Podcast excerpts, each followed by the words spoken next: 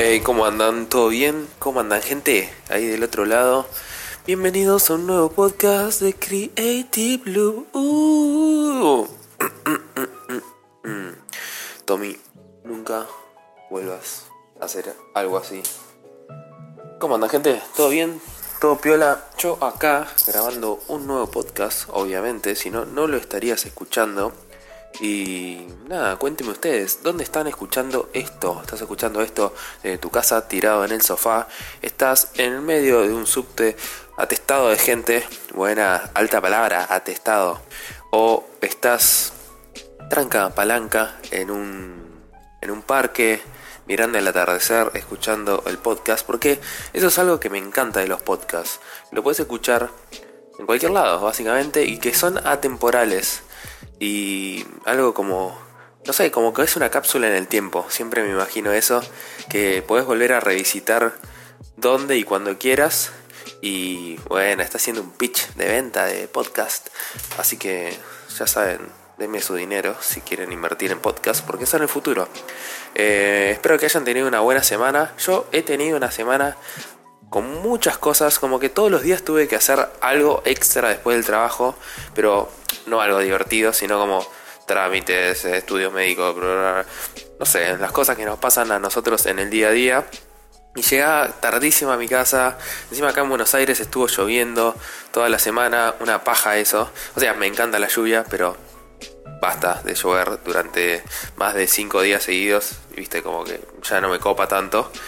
Así que nada, como que fue una semana agotadora, básicamente, de llegar a mi casa comer e irme a dormir. Y, mm, pero estuvo buena, plagada de cosas, eso me gusta. Y estuvo buenísimo que ah, el día viernes fui a ver un recital de Brand Bjork. Seguramente escucharon un poquito de su música acá en la intro que puse. Si es que el Tommy del futuro lo editó como corresponde. estuvo muy bueno. Fue hace, hace bastante que no iba a ver una banda. Y verla así en un antro, en vez de un, un gran estadio, me copa, me divierte. Eh, incluso hice una encuesta en mi Instagram que es arroba Rocks, que no entiendo por qué aún no me está siguiendo. Sí, te voy a dar unos segundos para que me sigas.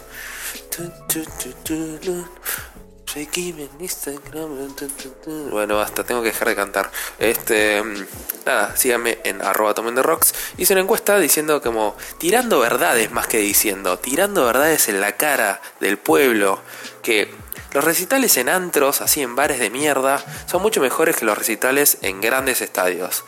Y la mayoría de la gente puso que estaba de acuerdo conmigo y que tengo razón, básicamente.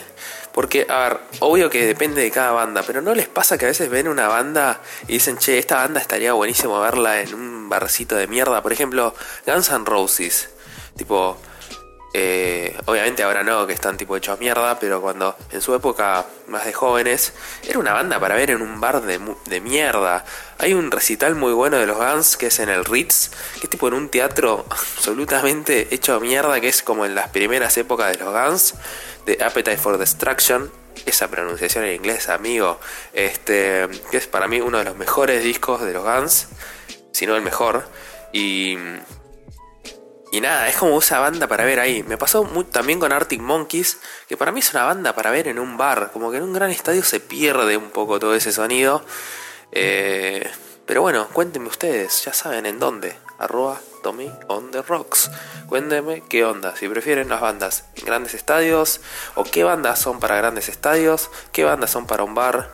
Y estamos un poco off topic, pero bueno, la vida es así, gente. ¿Qué va a hacer? Y ahora que ya sacamos de encima de cómo estás, todo bien, qué tal tu semana y todo eso, vamos a hablar de lo que corresponde a este podcast. Me llegó una pregunta la otra vez eh, que dice lo siguiente. Quería hacerte una consulta, ya que vi que sos diseñador UX UI. Eh, estoy con ganas de aprender un poco sobre eso y quería consultarte qué onda, de qué se trata. Y nada, me pareció como que siento como que nunca hablé demasiado sobre UX UI y me pareció una buena oportunidad para contarles eh, cómo inicié yo en este mundo y de qué se trata un poco todo este universo al cual me dedico y me pagan por eso, no sé bien por qué, pero me pagan por eso. Cuestión, yo en realidad estudié diseño gráfico en la Universidad de Buenos Aires, no me recibí, Lisa, la concha de tu madre, eh, mi gata que está como un poco loca, eh, Lisa, seguramente si me siguen en Instagram, habrán visto fotos de ella y se habrán derretido, se les derritió la cara de la ternura. Em, pero bueno, yo empecé a estudiar diseño gráfico en la Universidad de Buenos Aires. No me recibí, pero eh, estudié varios años ahí en la Universidad de Buenos Aires, pues hice diversos cursos, etcétera, etcétera, etcétera. Para no aburrirlos, lo que yo quería dedicarme en realidad era al diseño editorial, gente. Yo tengo 34 años, así que se imaginarán que cuando yo estaba estudiando no existía todo, o internet no es lo que es hoy, ni, ni las aplicaciones, o sea, no, casi no había celulares, o sea, el Nokia 1100 era el celular del momento. Así que sí, yo quería hacer diseño editorial, quería hacer diseño de revistas, libros, y esa era, esa era mi meta, digamos, como diseñador. Después, con el paso de los años, eh, fui teniendo oportunidades laborales donde, y obviamente el mundo fue cambiando, donde el soporte analógico, el soporte escrito, impreso, medio que ya, ya murió. Entonces eh, empecé, a mí igualmente siempre me gustó la computadora, me gustó la tecnología. Y me empecé a meter como en ese mundo, un poco a la fuerza al principio y no entendiendo nada, pero después me, o sea, es lo que me gusta, lo que me encanta y a lo que me dedico mi día a día. Básicamente lo que es UX sería ser, vendría a ser como la experiencia del usuario, o sea, de user experience, como lo dice su nombre, que es básicamente como la experiencia que yo lo quiero, me gusta llamarlo end to end, que es como de principio a fin básicamente, de un usuario cuando usa una herramienta, una página, pero también se puede llevar al mundo eh, real, al mundo físico, que es lo que es service design, digamos.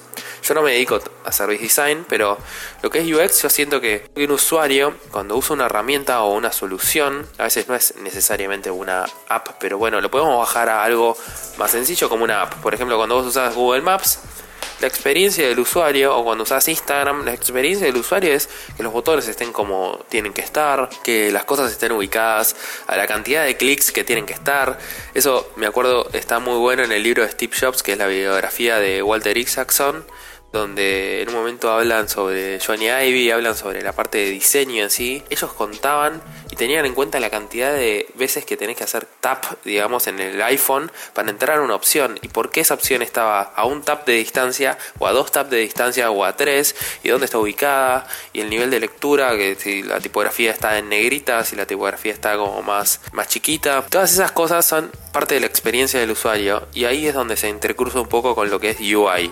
Pero para cerrar un poco la experiencia de usuario, a veces pensamos que es solamente como, bueno, yo si hago clic acá o, hago clic allá. Pero a veces también es como, es como la sensación impalpable que tenés cuando usás cierta, cierta aplicación, cierta herramienta. Por ejemplo, cuando vas a Instagram y cuando encontrás las cosas como tienen que, que, estar, cuando ves el contenido que querés ver en el momento, eso es parte de la UX y eso me encanta porque es como que si te pones a pensar, hay alguien atrás que pensó en ese mínimo, mínimo detalle. Y después tengo un ejemplo muy, muy bueno para lo que es eh, User Interface, UI, digamos, de eso. Y lo que es Service Design sería como pasarlo al mundo real. Por ejemplo, cuando vos vas a un banco, desde que sacás el número hasta que salís por la puerta y te vas, habiendo cumplido con lo que querías ir a hacer al banco, por ejemplo, no sé, hacer un depósito, abrir una cuenta, lo que carajo quieras hacer, todo eso es experiencia de usuario, o sea, desde que llegas al banco hasta, incluso puede ser desde antes de que llegar al banco, puede ser desde que estás, eh, tenés una aplicación del banco para poder sacar un turno y no tener que hacer la cola, que te diga bien dónde está ubicado el banco, la dirección, el teléfono, el horario de atención, eso ya es parte de la user experience. Por eso es como mucho más abarcativo a veces de lo que pensamos que es, bueno, entro al home banking o entro a la aplicación de Twitter. Es mucho más que eso. Es, es tipo el soporte técnico, es, es todo eso. Y a mí la verdad que me encanta eso. Siento que cuando en mi laburo, cuando desarrollamos herramientas o soluciones para los clientes, es pensar todo, es pensar en el usuario, tipo en la persona que todos los días va a estar usando esa herramienta, cuáles son las dudas, qué es lo que eh, que puede surgir en su cabeza, cuáles son los problemas que le pueden surgir en el día a día y cómo esta herramienta te hace las cosas más fáciles, cómo te, resuelve tu día a día, básicamente. hay un gran ejemplo que es cuando la UX está bien hecha, no se nota. Y es como que, entre comillas, no se ve el valor. Pero no es que no se ve el valor, justamente porque está bien hecho no te das cuenta que está ahí. Porque si todo funciona como tiene que funcionar, hubo una persona detrás de User Experience estuvo pensando y, diagramando esa user experience y llevándola a la práctica, que a veces es complicado porque están los clientes que muchas veces, y yo creo que el 99,9% de las veces no saben lo que quieren, entonces nosotros tenemos que ir, entender el negocio, entender a las personas, entender al usuario, y es parte de eso, es un mundo que la verdad que, a mí me encanta, me, enamoré de ese universo, digamos, de buscar soluciones. Y ahora sí, la parte de UI, que es User Interface, que es la interfaz de usuario, es la parte como más estética tal vez de, todas estas experiencias. Y yo creo que se ligan, como que, como que una va de la mano de la otra. O sea, como que no puedes partir UI por un lado UX por el otro. Porque es como que se integran muy bien y tienen que estar integradas muy bien. Porque por ahí la UX si va para un lado y la UI va para otro lado, ahí hay un problema de comunicación. Entonces por eso yo lo integro como que soy, digamos, un diseñador UX barra UI. Como que son las dos cosas. Y aparte me encanta a mí la parte de UI, de generar los botones, generar, obviamente primero hacer un, un wireframe después hacer toda la parte más de, de paleta de colores, de elegir tipo los niveles de lecturas que va a tener, las tipografías. Eso me parece muy muy importante es como en un... Si vas a leer un blog, digamos, o un texto de, una nota, no sé, tenés el título destacado, tenés una bajada con un cuerpo de tipografía por ahí más chico, pero también más destacado que el texto de, de, lo que comprende en sí la nota. Y todo eso está pensado por detrás y es donde se conjugan la UX con la UI. Y el ejemplo que les había dicho antes de lo que es UI no sé si tienen iPhone, se van a poder dar cuenta que ahora cambiaron lo que es el volumen, que antes era un cuadrado gigante en el medio, que era insoportable porque cuando vos subías o bajabas el volumen te aparecía este cuadrado gigante que te tapaba toda la pantalla básicamente. Y ahora lo agregaron como una barrita al costado mucho más eh, que te llama menos la atención e incluso puedes eh, con el dedo scrollearla digitalmente, digamos, como apretando encima de la pantalla, que antes no podías hacer eso, era solo con el botón físico. Y me encanta el detalle que cuando vos conectás los AirPods, te aparece como el dibujito de los AirPods ahí. Y como un detalle sumamente mínimo que lo puse en mi Instagram cuando lo descubrí. Y me parece increíble que haya habido una persona detrás que haya pensado en ese detalle. Y cómo por, por trabajar en eso te das cuenta que tuvo que pasar un montón de reuniones y, como iteraciones con clientes, con gente misma del equipo que por ahí dijo, che, dediquémonos a hacer otra cosa porque está buenísimo ese detalle, pero por ahí no hay tiempo. Y cómo fue pasando ese mínimo detalle hasta llegar a la versión final del iOS 13, creo que es la última versión. No sé, me encanta como descubrir esos detalles en las distintas interfaces de, no sé, Twitter, Instagram, las distintas herramientas y aplicaciones que usamos todos los días. Pero bueno, un poco eso es medio salpicado y medio desprolijo tal vez, pero es como se nota creo un poco la pasión que tengo por, por lo que hago todos los días, por mi profesión y espero haberles podido transmitir un poco sobre eso y si hay gente del otro lado que estaban pensando, che, me gustaría meterme en este campo, qué estudio, si están ahí, viste, como empezando los primeros años de, de su carrera. Bueno, el mundo de UX, UI para mí está acá para quedarse y es el futuro porque es el futuro, básicamente, porque nuestro futuro está plagado de lo que es Internet, de lo que son soluciones, herramientas y de lo que son las experiencias de los usuarios también por fuera de esas herramientas y fuera de la pantalla. Así que nada, gente, espero que les haya gustado.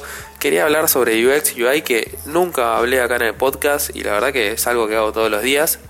Así que nada, si les gustó el episodio, por favor eh, compártanlo con sus amigos, con gente, no sé, de sus círculos para que el podcast siga creciendo como está creciendo, que posta mil gracias a todos los que mandan mensajes. Me encanta que me manden mensajes tipo tirando buena onda porque me hacen querer hacer más episodios. Y, y nada, suscríbanse, posta que A ver si llegamos a los 500 suscriptores. Sé que es una pelotudez los números y no es lo más importante. Pero nada, está buenísimo que lleguemos a más porque eso hace que Spotify o Apple Podcast o Google Podcast lo recomiende más. Y si lo escuchás en Apple Podcast, des estrellitas, que pongas un comentario, que eso me ayuda a una banda. Así que nada, gente, espero que tengan una alta semana que se viene. Yo cerraba el podcast con una frase todo el tiempo, ¿no? A ver, ¿cuál era? Hagan cosas creativas. Chao, gente, nos vemos.